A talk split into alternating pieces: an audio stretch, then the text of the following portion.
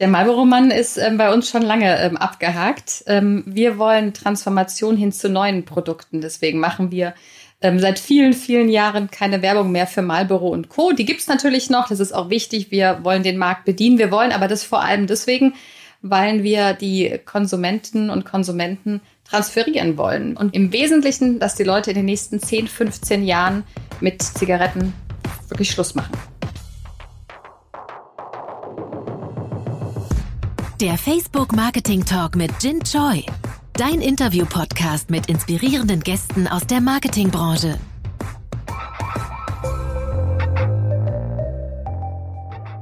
Ich freue mich ganz besonders heute Claudia Oeking zu Gast zu haben. Wir haben uns vor einigen Jahren auf einem Marketing-Event kennengelernt und seither verfolge ich ihren Weg aufmerksam.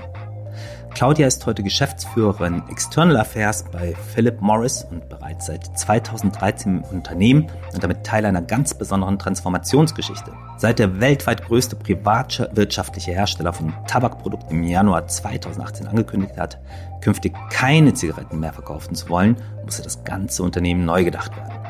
Claudia vermittelt in ihrer Rolle an der Schnittstelle zu Politik und Behörden, Wissenschaft, Medien und Gesellschaft. Sie verantwortet den Dialog mit der Öffentlichkeit und die Außendarstellung des Unternehmens in Deutschland. Ich freue mich wahnsinnig darauf, heute mit Claudia darüber zu sprechen, wie für sie eine optimale Kommunikationsstrategie für einen Konzern in einem so umstrittenen, regulierten Umfeld wie der Tabakbranche aussieht welche Kommunikationstipps sie für Unternehmen hat, die sich ebenfalls stark transformieren und worauf es bei der Lobbyarbeit genau ankommt und auf welche Hürden sie tagtäglich stößt. Claudia wird mir heute außerdem erzählen, warum sie glaubt, dass auch Unternehmen für den Erhalt unserer Demokratie Verantwortung tragen und warum sie den Ansatz Corporate Democratic Responsibility mit Herzblut vorantreibt. Ein Thema, das in der aktuellen Zeit und im Superwahljahr 2021 aktueller nicht sein könnte. Wer Claudia kennt, der weiß auch, dass sie sich seit Jahren aktiv für die Themen Diversity, Equality und Inclusion einsetzt. Sie ist unter anderem Beiratsmitglied der Beyond Gender Agenda.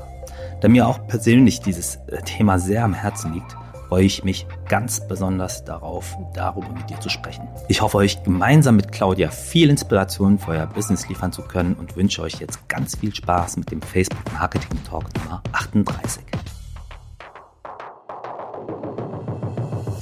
Claudia, wie schön, dass du hier bist und ja, schön dich wiederzusehen. Mein Gott, das ist äh, ja schon fast eineinhalb Jahre her. Hallo, wie geht's dir? Willkommen. Hallo, ich freue mich sehr. Ganz, ganz lieben Dank, dass ich dein Gast sein darf. Ja, wir haben uns beim Markenverband kennengelernt und wir hatten einen ganz spannenden Abend, haben total diskutiert. Ich glaube, der Rolf Schröter zum Beispiel von der W&V war dabei. Ähm, genau. Über ganz verschiedene Sachen von Marketing über Politik, Regulierungsfragen und ich freue mich total, dass wir das jetzt hier fortsetzen können. Ich habe ja in, in, der Intro zu dem Facebook Marketing Talk heute schon beschrieben, äh, was so die Themen sind, mit denen du dich befasst. Ich glaube, den meisten Leuten ist klar, ähm, was äh, Philip Morris äh, tut, äh, beziehungsweise seit der Transformationsgeschichte sind natürlich viele Fragezeichen aufgetaucht. Und es ist vielleicht klasse, dass wir damit erstmal anfangen, über die Themen zu sprechen, Vision und Transformation und Kommunikation bei Philip Morris.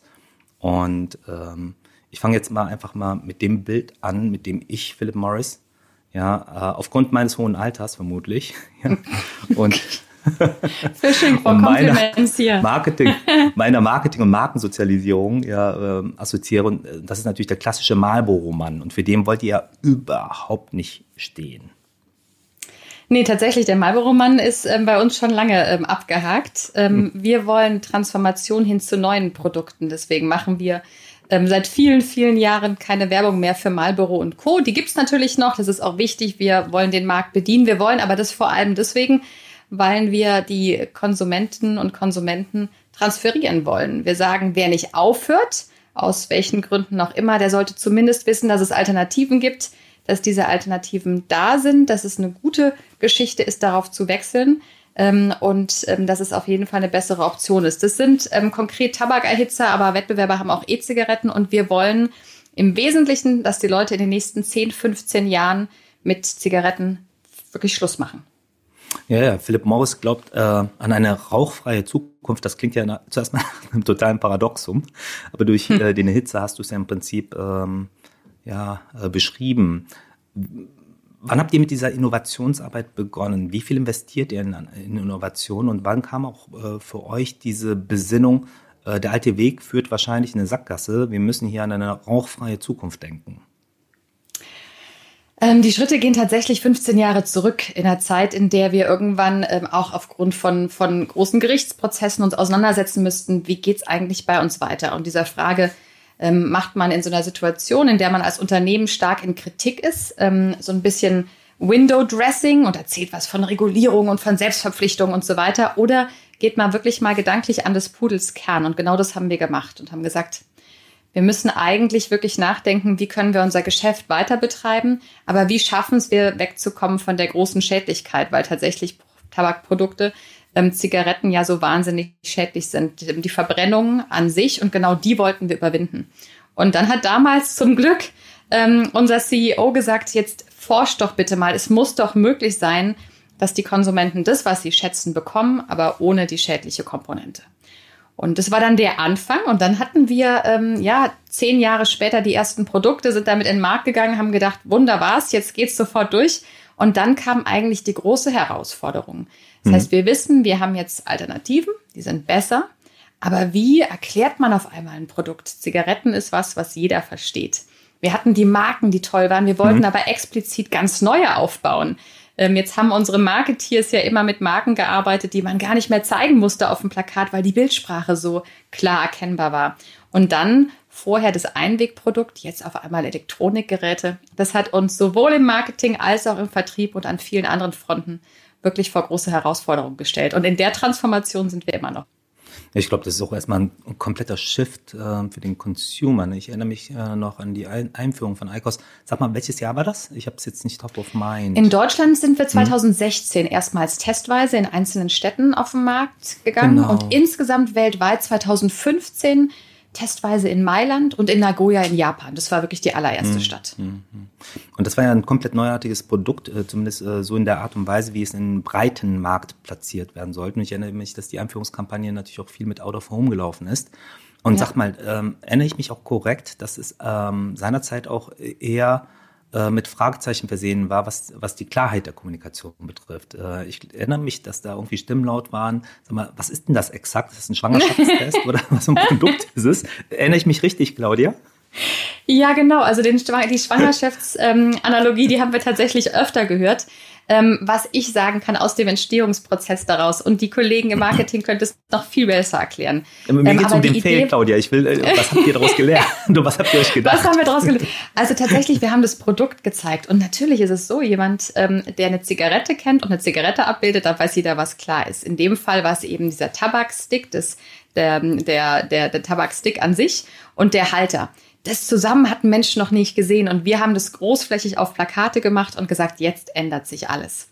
Ähm, ich habe damals ähm, das als wahnsinnig richtig empfunden und ich bin froh, du sprichst es jetzt gerade an, dass wir aber mhm. zwischenzeitlich gesagt haben, nee, erstens, der Raucher möchte gar nicht, dass sich alles ändert, weil der hat ja ein Produkt, an dem er eigentlich sehr hängt. Also mhm. das war schon mal die falsche Botschaft. Und zweitens, ähm, so ein Produkt muss man erst erklären, bevor man es einfach ohne ähm, weiteres auf so ein Plakat macht. Insofern haben die Kollegen mittlerweile ähm, umgeschwenkt und im Wesentlichen in zwei Richtungen. Zum einen geht es natürlich darum, die Marke tatsächlich aufzuladen und zum anderen geht es darum, ganz viel zu erklären. Also zum Beispiel zu sagen, dass solche Produkte 95 Prozent weniger schädlich sind als ähm, hm. Verbrennungszigaretten. Hm. Da dürfte aber generell der ganze Conscious-Trend, der die letzten Jahre stark angewachsen ist, euch äh, in die Arme gespielt haben. Die bewusste Auseinandersetzung denk, mit Konsum. Ja, ja, also auch gesundheitliche Aspekte. Absolut richtig. Also im Endeffekt war er ganz bestimmt Treiber. Wir haben dann eben letztendlich ähm, 10, 15 Jahre früher als die Wettbewerber gesagt, wir müssen mhm. noch da was machen mit unserem Produkt. Deswegen sind wir in der Entwicklung so weit voran. Und jetzt spielt es genau ähm, da rein. Gleichzeitig müssten wir natürlich auch aufpassen, dass nicht in irgendeiner Form die Produkte irreführend ähm, dargestellt werden. Wir wollen nicht den Eindruck ähm, hinter, hinterlassen, dass die am Ende jetzt harmlos sind. Die machen immer noch süchtig. Und insofern gilt es weiterhin auch aufzupassen, dass beispielsweise Kinder und Jugendliche ähm, hm. die Finger davon lassen. Hm. Also ich bin ja ein Umsteiger, muss ich äh, gestehen. Ähm, äh, und äh, fand es auch gewöhnungsbedürftig, weiß aber inzwischen äh, durchaus zu schätzen. Ähm, einfach ähm, viele ja, pragmatische Vorteile wie ein anderer Geruch, ähm, der mir persönlich subjektiv ähm, ja, besser gefällt, äh, Transportabilität und inzwischen halt auch Verfügbarkeit und Abdeckung. Das ist alles in der Summe schon ähm, meines Erachtens eine, eine Consumer Experience, die sich verbessert hat, plus dieses Gadget-Feeling. Ich finde ja so Gadgets auch super, mhm. ja, und die Hülle ist ja auch so schick. Ja, aber jetzt mal zurück auf das, was eure Unternehmenswerte früher waren, ähm, kommt von dieser Tabakindustrie und dieser Herkunft, dieser tradierten Industrie. Wie hat sich auch einhergehend mit dieser Produktinnovation, wie haben sich eure Unternehmenswerte verändert? Wofür steht ihr heute? Also was ganz sicher geblieben ist, dass wir nach wie vor, das kann ich ja über die Kollegen ähm, gewissens sagen, die besten Marketeers der Welt haben ähm, und dass die ähm, ganz toll eben auch in diesem Regulierungsrahmen, in dem wir auch stecken, wirklich ähm, ganz toll agieren können. Was ist neu? Also erstmal sind wir mittlerweile ähm, ein wissenschaftsbasiertes Hightech-Unternehmen geworden. Das waren wir mhm. natürlich früher nicht. Ähm, wir ähm, müssen sehr viel mehr mit Wissenschaft umgehen. Das heißt auch sehr viel mehr in den Diskurs gehen. Und ähm, was sich auch geändert hat, ganz klar, wir müssen agiler sein. Ähm, unser Geschäft hat sich über 170 Jahre nicht verändert. Mhm. Ähm, da war es ähm, vielleicht mal ein neues Produkt, da war es eine Erweiterung der Kampagnenwelt. Ähm, jetzt gibt es so kurzfristige Änderungen, Erwartungen von den Konsumenten, auf die wir kurzfristig eingehen müssen. Und deswegen gilt es vor allem kulturell zu sagen, wo können wir die Organisation, sorry Buzzword, agiler machen.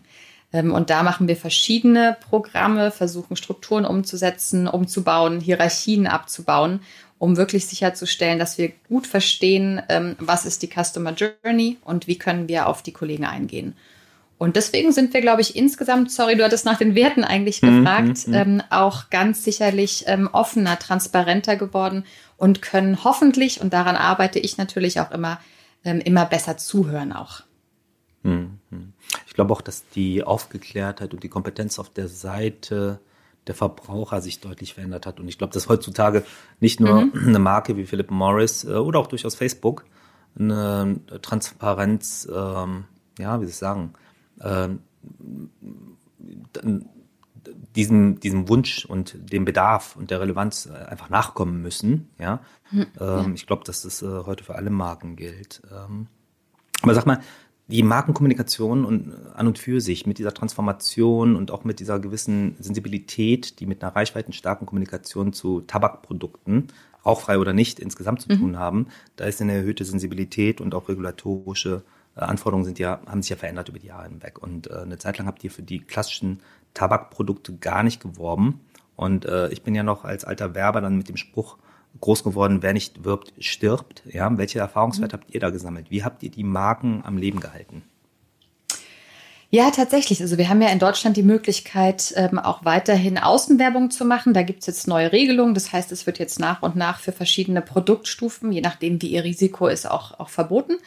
Ähm, aber auch in den letzten Jahren, in denen wir für Zigaretten beispielsweise, für die klassischen noch hätten Außenwerbung nutzen können, haben wir das nicht mehr gemacht. Mhm. Ähm, wir ähm, haben ganz klar gesagt, wir wollen mehr oder weniger unser gesamtes Werbebudget tatsächlich in die neuen Produkte stecken dass wir zum einen ähm, die Nutzer unserer, unserer Zigaretten, unserer Verbrennungsprodukte bewegen, ähm, sich ICOS anzuschauen, aber natürlich auch die von Wettbewerbsprodukten. Also es geht immer um die Zielgruppe der erwachsenen Raucher. Und jetzt ist natürlich, aber das weißt du viel besser, natürlich auch die Anforderung, ähm, ähm, in irgendeiner Form auf, auf digitalen Kommunikationswegen zu werben, groß geworden. Und auch da bewegen wir uns wieder in einem sehr stark regulierten Bereich. Und dann ist es so, dass die Kollegen aus dem, aus dem Marketing, aus dem Vertrieb an uns herantreten. Wir diskutieren, was sind die Regulierungsrahmen, was muss man beachten und wie kann man in diesem Rahmen bestmöglich tatsächlich ähm, agieren und gleichzeitig auch Verantwortungsbewusstsein ähm, eben zeigen, indem man, indem man ähm, eben letztendlich mit den, mit den Möglichkeiten verantwortungsvoll umgeht. Hm. Habt ihr den, den direkten Dialog, äh, also auch Customer Relationship Management und Kundenverbraucherinformation, habt ihr das verändert? Ähm, auf jeden Fall. Also ähm, was vielleicht das Gravierendste ist, ähm, wir hatten ja nie eigene Läden. Jetzt haben wir tatsächlich mhm. ein ganzes Netz von Läden. Das ist natürlich vor allem auch imagebildend, aber daneben haben wir in unseren Stores auch die Möglichkeit, Konsumenten, sofern jetzt nicht gerade eine Pandemie herrscht, ja. ähm, Konsumenten tatsächlich auch ähm, ähm wirklich einzubringen, ähm, ihnen vorzustellen, wie ist die Markenwelt, vor allem aber erklären, wie die Produkte funktionieren. Mhm. So Sachen wie, wie reinigt man das Gerät und ähnliches. Daneben, ähm, wir hatten nie großartig eine Hotline. Also klar stand auf der Verpackung, hm. wie man uns erreicht, aber das waren wirklich nur wenige Anfragen. Jetzt gibt es viele hm. Sachen zu diskutieren mit den Konsumenten und dafür bieten wir beispielsweise Hotlines an ähm, und sind natürlich auch über die sozialen Medien zu erreichen, sodass auch man dort Fragen stellen kann zum Produkt, ähm, zu Sachen, die eben serviceorientiert ähm, für die Konsumenten von Bedeutung sind. Hm. Mit der Markteinführung 2016, das sind ja jetzt fünf Jahre, mhm. ähm, kannst du ungefähr ein Verhältnis nennen aus klassischen Zigarettenverkauf zu Markt, also zu, zu, zu den ICOS-Produkten? Mhm. Ähm, wir ähm, sind jetzt tatsächlich in einzelnen Städten in Deutschland ähm, bei über fünf Prozent. Das ist natürlich ein großer mhm. Erfolg in ganz Deutschland, jetzt bei über zwei Prozent. Ähm, mhm das ist ähm, eine wahnsinnige Disruption. Also solche mhm. ähm, Erfolge, wenn man überlegt, in den letzten Jahren ähm, oder Jahrzehnten, was wurden für Zigarettenmarken eingeführt, ist es wirklich im Vergleich ganz toll. Mhm. Und gleichzeitig sehen wir, dass der deutsche Konsument ähm, gerade mit den technischen ähm, Gadgets so ein bisschen weniger affin ist. Ähm, in anderen Ländern sieht man steilere Kurven. Ähm, wir haben in manchen Ländern jetzt deutlich über 20, 25 ähm, Prozent Marktanteil am gesamten Markt. Insofern ist da auch nochmal Raum nach oben und daran arbeiten die Kollegen tagtäglich auch hm. mit Hochdruck. Wenn ihr sagt, ähm, ihr glaubt an eine rauchfreie Zukunft, ähm, wird die klassische Zigarette aus Erachtens überhaupt gänzlich verschwinden? Ist es eine Vision oder was muss da passieren? Hm. Was soll ja Insight auch? Was, was, macht, was fasziniert die ICOS-Nutzer? Also wir machen alles dafür, dass die klassische Zigarette tatsächlich verschwindet. Ähm, es braucht natürlich noch ein bisschen mehr. Es braucht auch eine Gesellschaft, die versteht, dass es unterschiedliche Produkte mit unterschiedlichem Risikoprofil gibt, dass es im Zweifel die Möglichkeit gibt, Gesetze entsprechend anzupassen, dass die Leute, wenn sie nicht ganz aufhören, dann zumindest zu den besseren Alternativen wechseln. Insofern, wir machen alles dafür und wir versuchen auch andere zu motivieren, da sozusagen ihre, ihren Beitrag zuzuleisten. Ähm, und tatsächlich ist es so, dass ähm, die, ähm, die Nutzer, aber nicht nur von unseren Produkten, sondern auch beispielsweise auch in der E-Zigarettenwelt, das haben jetzt momentan nur Wettbewerber im Markt, dass die tatsächlich auch sagen, für sie gibt es eigentlich gar keinen Weg zurück mehr. wir sehen das bei uns an den Zahlen ganz klar. Das ist natürlich auch regulativ von Bedeutung. Wer einmal ICOS genutzt hat, der geht nicht mehr zurück zur hm, klassischen hm. Zigarette. Und insofern sind wir auf einem guten Weg und werden das weiter vorantreiben.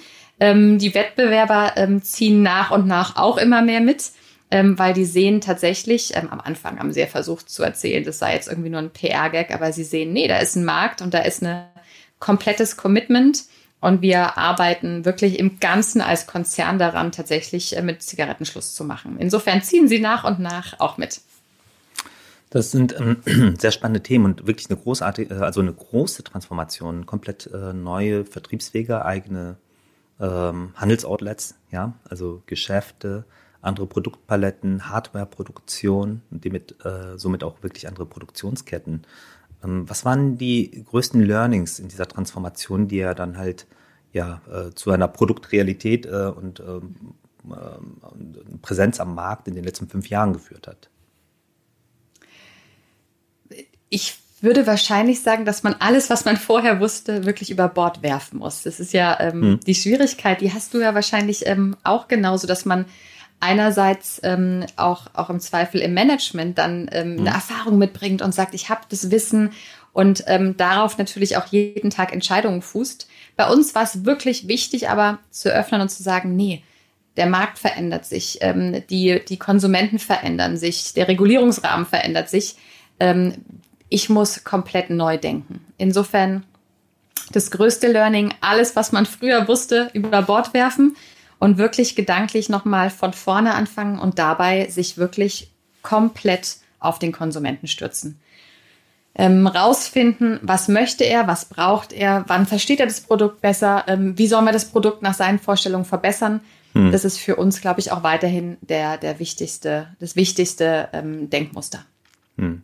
Customer Centricity ist einfach hier, glaube ich, ein mhm. kleines Stichwort. Ne? Ich glaube, das gilt ja. aber auch wirklich für alle Marktteilnehmer. Das ist der, der aufgeklärte Konsument, ja, der ja. einfach viel ausgecheckter ja. wirklich in äh, Markenrealität versus äh, ja, Markenvermittlung auch äh, anfängt zu vergleichen und ins Verhältnis zu setzen. Ne? Ähm, ich hatte zu Eingang dieses Gesprächs ähm, in der Intro auch über Corporate Democratic Responsibility gesprochen, ja, und dass dafür dein Herz schlägt. Also nicht Corporate Social Responsibility, was wir CSR, was wir kennen, sondern CDR.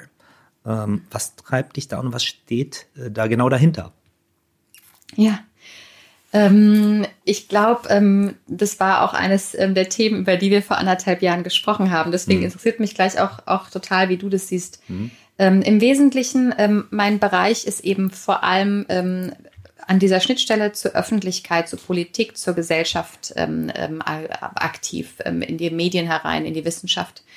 Und deswegen haben wir gefühlt so ganz nah mitbekommen, wie sich in den letzten Jahren was verändert hat. Jetzt mal ganz konkret in Deutschland, aber wir sehen es ja eigentlich mhm. überall auf der Welt.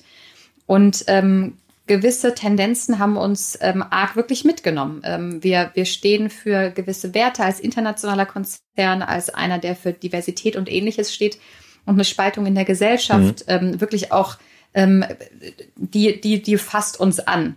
Und insofern haben wir in den letzten Jahren versucht, uns auseinanderzusetzen, haben gesagt, können wir vielleicht auch jetzt in, zu Beginn dieses neuen Jahrzehnts eher Impulse geben und sagen, ähm, hier wird ganz viel richtig gemacht. Wir haben hier ganz viele Chancen.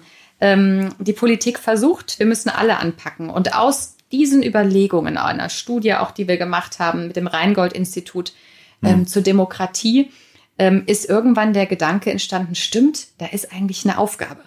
Ähm, das ist nicht mehr so wie früher, ähm, ähm, als man ähm, Unternehmen gegründet hat und gesagt hat, ich schaffe Arbeitsplätze und ich muss Wert schöpfen, wir haben dann nach und nach immer mehr als Unternehmen ja uns gesellschaftlichen Aufgaben angenommen. Die sind immer weiter gestiegen. Und mein Gefühl ist, in den letzten Jahren ist diese Spaltung als eine der großen neuen Herausforderungen mit dazugekommen. Und wir als Teil der Gesellschaft sollten dann auch überlegen, wie können wir einen Beitrag leisten, um hier stabilisierend einzuwirken. Was, mein, was meinst du dazu? Ich glaube, ähm, dass diese Priorität, äh, Wohlsein der Menschen auf unseren Plattformen, ähm, Wahrung von äh, Community Standards, die den sozialen Umgang untereinander ähm, fördern und ähm, die Sicherheitsstandards auf unseren Plattformen zu verbessern, dass es äh, einfach Prioritäten sind, die deutlich äh, stärker prioritär seit einigen Jahren sind und auch ähm, ja, eine Mission bleiben. Also das ist ja kein Projekt, was du abschließt. Ne? Mit jeder mhm. Produktinnovation, mit der du kommst, ähm, gibt es halt auch immer negative Energien, die bestimmte Produktfeatures, bestimmte Funktionalitäten natürlich auch missbrauchen können. Ne? Und das wird immer so ein Stück weit, glaube ich, an Kopf an Kopf rennen bleiben. Und umso wichtiger ist es halt auch deshalb, ähm, diese ähm, Herausforderungen mit absolutem Fokus und mit der höchsten Priorität neben, also über alle anderen Prioritäten hinaus, eigentlich äh, ja an, die, an Stelle eins zu setzen, wenn du so möchtest. Ne? Und ich glaube, da haben wir einiges ähm, gut machen können, ähm, haben wir alles perfekt gemacht, auf keinen Fall. Ja? Und auch das ganze Thema ähm, ja, äh, Meinungsbildung über äh, soziale Medien. Ich glaube, wir stehen ja erstmal für Free Speech und das ist ja auch keine neue Information. Und äh, Free Speech beinhaltet leider dann halt auch ähm, Aussagen und Kommunikationsangebote und Inhalte von Absendern, mit denen man persönlich ja nicht übereinstimmen muss, äh, die aber legitim sind, ja, die vielleicht auch nicht gesetzeswidrig sind. Äh, wären sie gesetzeswidrig, würden sie von unseren Plattformen ähm, äh, entfernt werden, aber wo man dann halt emotional einfach auch wirklich ein Störgefühl entwickeln kann. Ja, und das passiert mir persönlich halt auch sehr oft. Ja, aber man muss dann halt wirklich klar trennen zwischen Free Speech und äh, tatsächlich äh, ja, gesetzeswidrigen Aussagen oder äh, Aufruf äh, zu Gewalt? Also wirklich ganz ähm, mega spannend, weil für uns ist es natürlich ein abstraktes Thema. Ich äh, finde es ganz toll, wie du jetzt ganz konkret dazu geworden bist, wie ihr euch Gedanken macht, ähm, wie euer Geschäft natürlich auch da relevant ist. Was mich tatsächlich umtreibt, ist ähm, jetzt unabhängig davon, ob die Debatte in sozialen Medien oder am Stammtisch passiert, dass wir ähm, eine Tendenz haben, ähm, die Gesellschaft, unsere, unsere ähm, Politik, ähm, die Institutionen so sehr zu zerreden. Und mhm. ähm, bei uns ging es tatsächlich darum zu sagen, wo kann man denn so einen positiven Impuls mal setzen? Mhm. Ähm, wir ähm, sehen es gerade ähm, in, in, der Wirtschaft gerne, da sitzt man dann zusammen und ähm, philosophiert über, was gerade alles schief läuft. Und im Wesentlichen finde ich, dass die Herausforderungen unserer Gesellschaft so groß sind, wir in der Wirtschaft als Teil mhm. ähm, dieser Gesellschaft, wir können uns da nicht entziehen. Wir haben, wir haben Mitarbeiter, für die wir Vorbilder sind. Wir haben Kollegen, ähm, mit denen wir diskutieren. Ähm, und letztendlich, ähm, wenn man sich jetzt Themen wie Digitalisierung anschaut, aber eben auch demokratische Bildung oder ähnliches, dann sind es durchaus Aufgaben, die man sich auch in Unternehmen angehen kann. Und das ist so ein bisschen mein Appell, hm. zu sagen, ähm, erstens muss man für sich selbst überlegen, hat mein Geschäftsmodell in irgendeiner Form Einfluss, sei es jetzt eben wie bei Sustainability-Themen auf die Umwelt oder eben auch ähm, auf Aspekte der Demokratie. Aber auch darüber hinaus, was kann ich tun, um ähm, diese so wichtige Säule unseres Miteinanders ähm, und dieses tollen Miteinanders ähm, eben tatsächlich auch zu, zu schützen und zu bewahren. Du, da stimme ich dir voll zu. Also ich glaube, dass die Verantwortung halt ähm, neben den Fragestellungen von äh, demokratischen Grundfragen oder gesellschaftlichen Grundfragen auch natürlich in Richtung gehen ähm, zu all den Themen, die du eben genannt hast. Nachhaltigkeit, ja, da fördern wir auch den Dialog und äh, unterstützen Programme. Ähm, ich finde es auch darüber noch so nämlich wichtig, ähm, sich persönliche Ziele zu suchen und das ist auch etwas Tolles, was bei uns in der Kultur sogar belohnt wird, ja dass wenn du dich für Dinge engagierst, ähm, für Social Good und Initiativen, die die Gemeinschaftsbildung fördern, dass das sogar bei uns incentiviert wird. Also das ist ganz irrsinnig. Es gibt kaum Firmen, die äh, das so toll wirklich unterstützen wie Facebook und äh, ein persönliches Anliegen. Und das war eine Initiative, die ich habe ich letztes Jahr sehr stark supportet und äh, wird das auch dieses Jahr weiterhin machen, ist äh, die Krebsinitiative Yes We Cancer. Ja?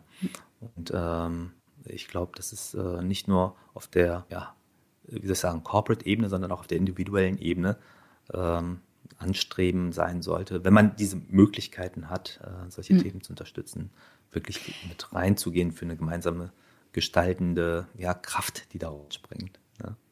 Ja, wir ähm, haben auch, wir geben, wir geben auch Kollegen, sorry, jetzt bin ich dir, bin ich dir gerade, ich, äh, nee, wir nein, geben nein. auch tatsächlich, du hast mich da jetzt so ähm, inspiriert, bei uns ist tatsächlich auch so, wir geben Mitarbeitern die Möglichkeit, ähm, tatsächlich einfach ähm, Arbeitszeit aufzuwenden für soziale Projekte, ähm, sei es jetzt, mhm.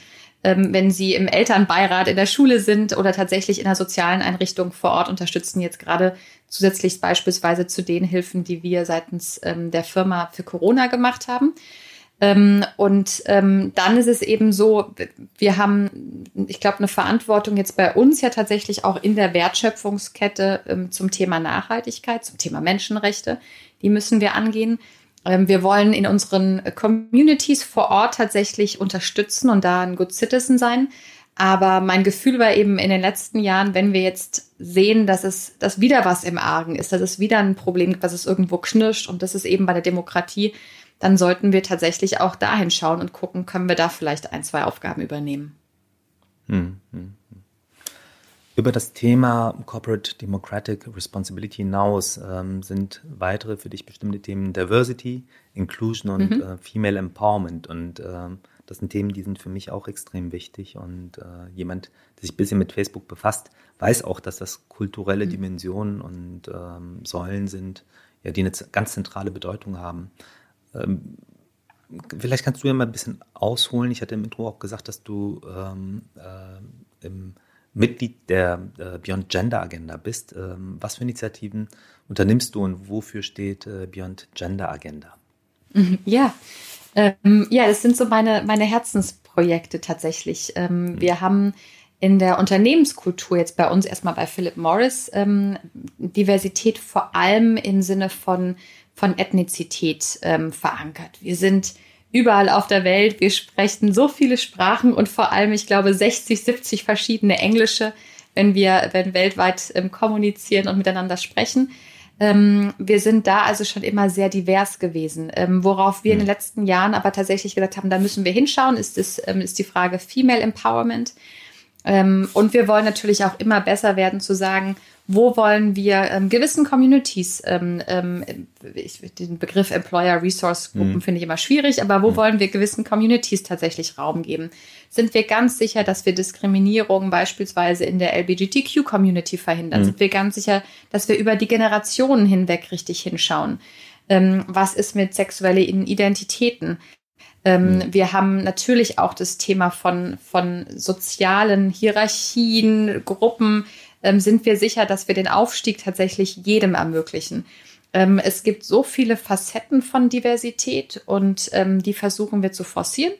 Und ähm, ich hatte mich immer ähm, als ähm, quasi ähm, ähm, als Frau auch eingesetzt, äh, zu sagen, sind wir sicher, dass Frauen ihren Raum finden?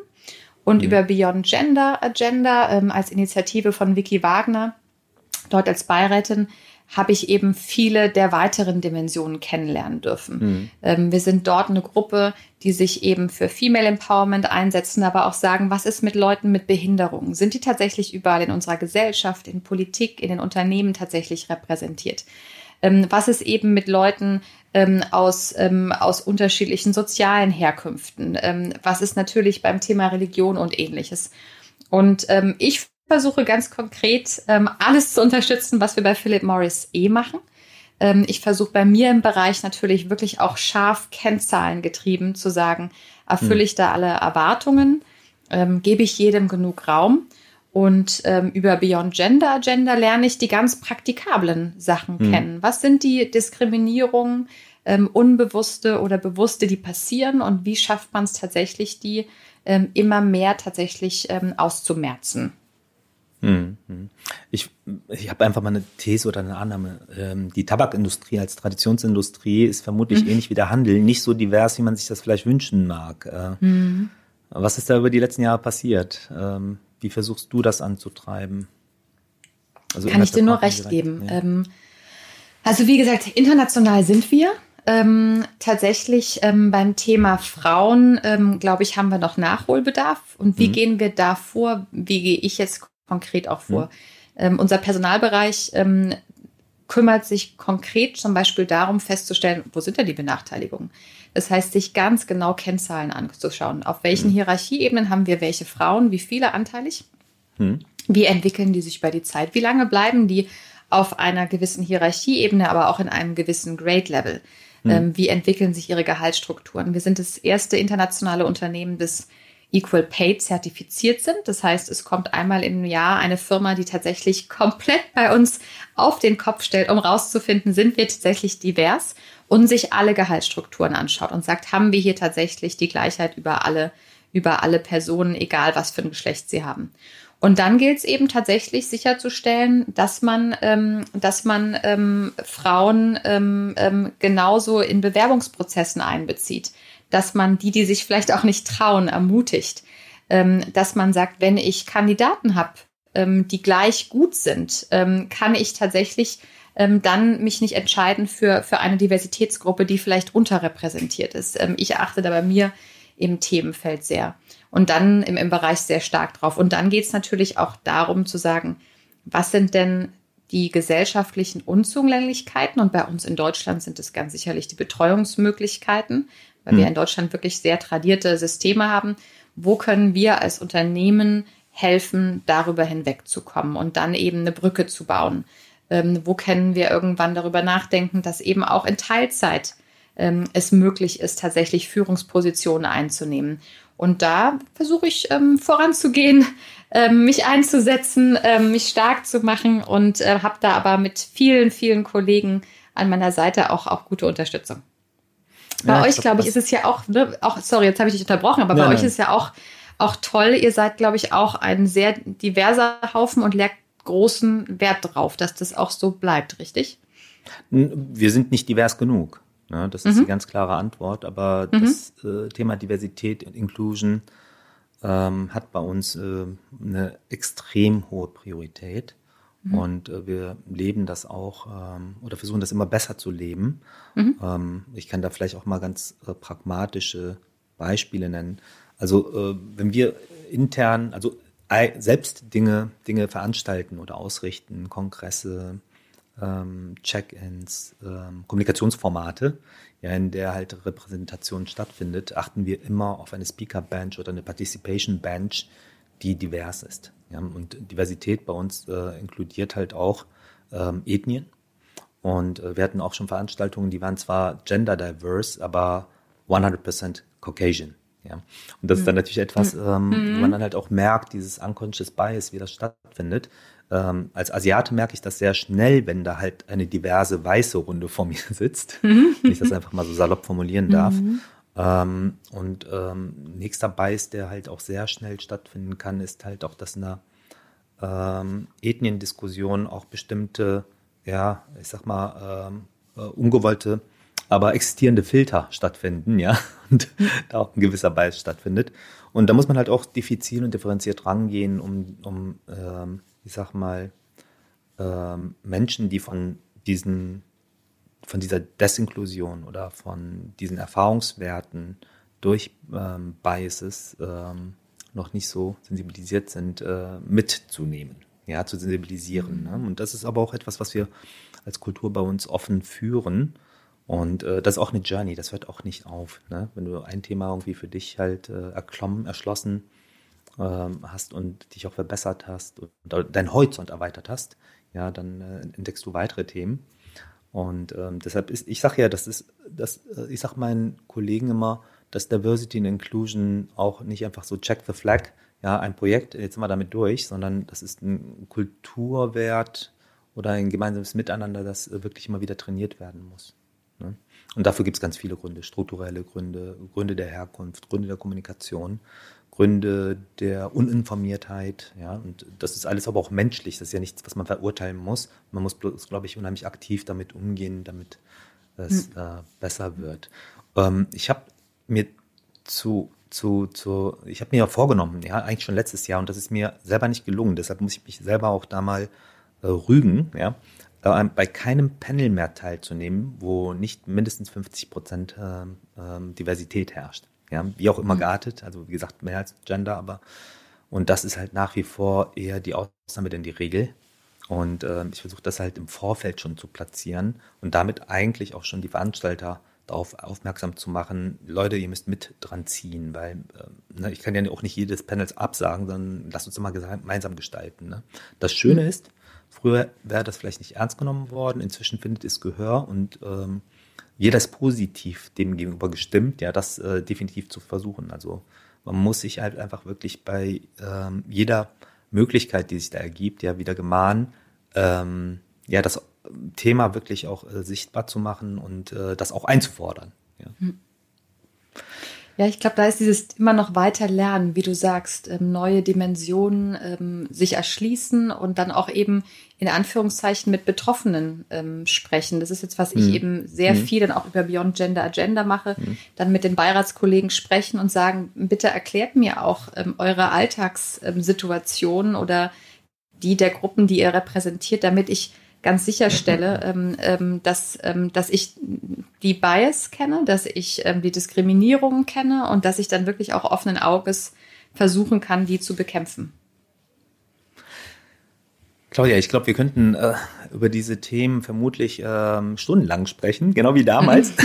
das macht mir wirklich super Spaß. Ich hätte aber so, noch so, so, ein paar ähm, Fragen, die ähm, unsere Hörer, Hörer und Hörerinnen garantiert interessieren. Ähm, ich bin ja immer so Fail interessiert und äh, welche Learnings zieht man draus? Äh, wenn du über deine Managerkarriere nachdenkst, was war dein größter Manager- oder Kommunikationsfail und was hast du daraus gelernt? ähm, also tatsächlich ähm, bin ich etwas naiv damals nach Österreich gegangen.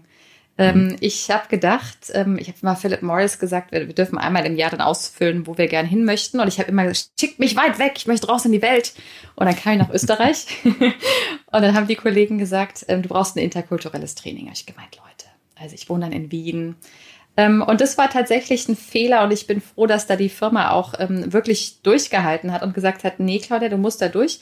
Jetzt gerade, weil ich natürlich auch uns repräsentiere gegenüber Ministerien und Behörden und Journalisten.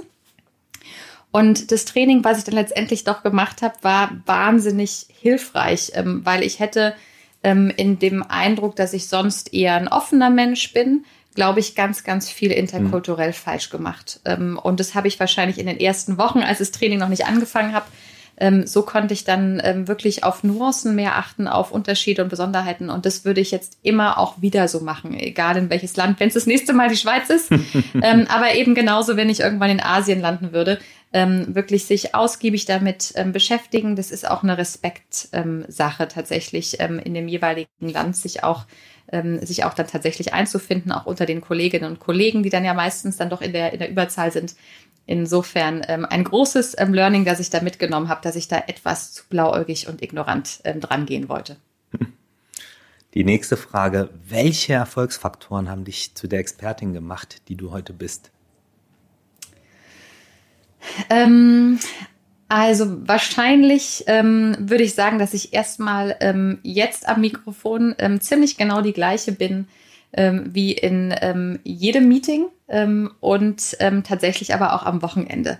Das heißt, ich bin, glaube ich, sehr authentisch. Ich bin immer gleich und damit kann, glaube ich, auch können meine Kolleginnen und Kollegen immer sehr gut abschätzen, mit wem sie es gerade zu tun haben, was mir wichtig ist ähm, und ähm, da gibt's keine Überraschungen. Ich glaube, das ist ganz wichtig. Ich ähm, habe eine gewisse Ruhe, die ist nicht immer da gewesen, aber ähm, dann spätestens seit meiner Zeit in der Kernkraft ähm, über viele Krisen dann geschult, ähm, in vielen Krisenstäben ähm, mit, mit besonderen Situationen umgegangen, ist es jetzt so, dass ich ähm, dass ich in ähm, auch sehr schwierigen Situationen einfach sehr ruhig bleiben kann.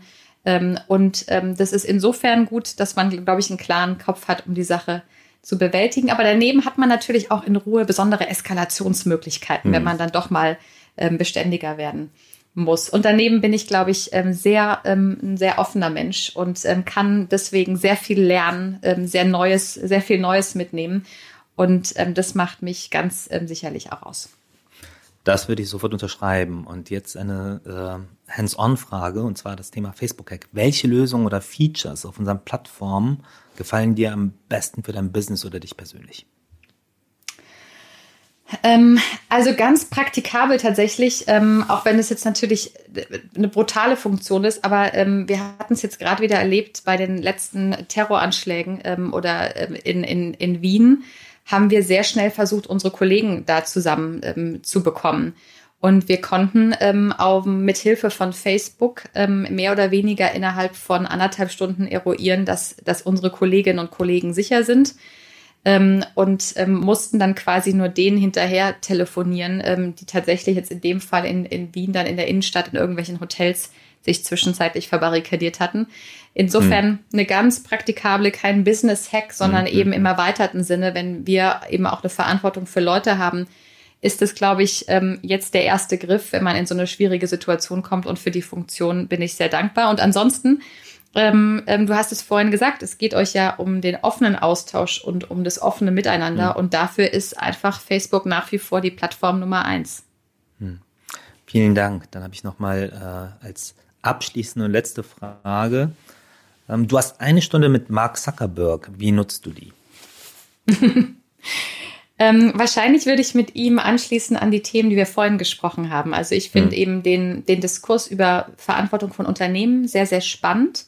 Mhm. Ähm, und die Frage, welche Schuhe ziehen sich Unternehmen an? Und bei euch ist eben tatsächlich dieser Aspekt sehr spannend, wie wird man ähm, mit den Learnings der letzten Jahre auch, ähm, auch Rückschlüsse ziehen auf, auf Veränderungen ähm, ähm, im Geschäftsmodell mit, mit Blick auf die Demokratie. Und das finde ich total spannend, da zu diskutieren, vielleicht meinen Ansatz ähm, zu erklären, aber dann vor allem ähm, da zu hören, was ihr da in den letzten Jahren auf den Weg gebracht habt und wie ihr euch da auch die Zukunft vorstellt. Das heißt, da würde ich dann Marc in die Richtung löchern. das dürftest du auch. Ich glaube, dass er aber auch da vernünftig aufgestellt ist und äh, ich äh, immer wieder erstaunt bin, wie klar er da mit äh, seinen Positionen ist und offen auch für den Austausch, auch für kritischen Austausch. Ne? Die Stunde hättest du, glaube ich, gut genutzt. Liebe Claudia, ich danke dir für dieses äh, super offene, tolle und sympathische Gespräch. Ja, das, ich könnte jetzt wieder stundenlang weitermachen und hoffe, dass wir aus diesem äh, elenden Lockdown, äh, nicht nur für uns, sondern für wirklich äh, alle Mitmenschen äh, und das auch weltweit, dass wir so schnell wie möglich wieder rauskommen oder einen Lösungsweg finden, damit umzugehen. damit wir auch äh, wieder uns persönlich sehen können. Ja? Live und in Farbe, da freue ich mich schon drauf. Vielen lieben Dank, dass ich da sein durfte. Total spannend. Ähm, danke auch für die Einblicke ähm, in, in eure Denke, hat mich ähm, total berührt und insofern mhm. wünsche ich ähm, ja noch alles Gute und ganz, ganz bis bald hoffentlich. Dankeschön. Ich hoffe, der Talk mit Claudia Oeking von äh, Philip Morris heute hat euch gefallen. Also ich fand es unfassbar spannend und äh, ja, aufschlussreich. Und bei Lob, Kritik und Anregungen oder Rückfragen zu allen Themen, die diesen Podcast betreffen, da könnt ihr uns natürlich gerne anmailen. Die E-Mail-Adresse ist das Facebook-Update at fb.com. Ähm, das Facebook-Update in einem Wort geschrieben. Und ja, und lasst uns auch gerne eine Bewertung auf iTunes da und gebt uns Feedback, was wir noch besser machen können und welche Gäste ihr sehen wollt oder welche Fragen euch äh, beschäftigen und bewegen. Und äh, dann können wir das natürlich entsprechend berücksichtigen. Und wir freuen uns natürlich auch, wenn ihr uns äh, ja, abonniert auf dem Podcast-Channel oder der Lieblings-App eurer Wahl. Ich hoffe, es hat euch Spaß gemacht, bleibt uns äh, wohlgebogen und äh, bis bald. Tschüss. Das Facebook Update. Deine wöchentliche Podcast-Dosis aus erster Hand rund um das Thema Digitalisierung. Jetzt abonnieren in der Podcast-App eurer Wahl und up to date bleiben. Dieser Podcast wird produziert von Podstars bei OMR.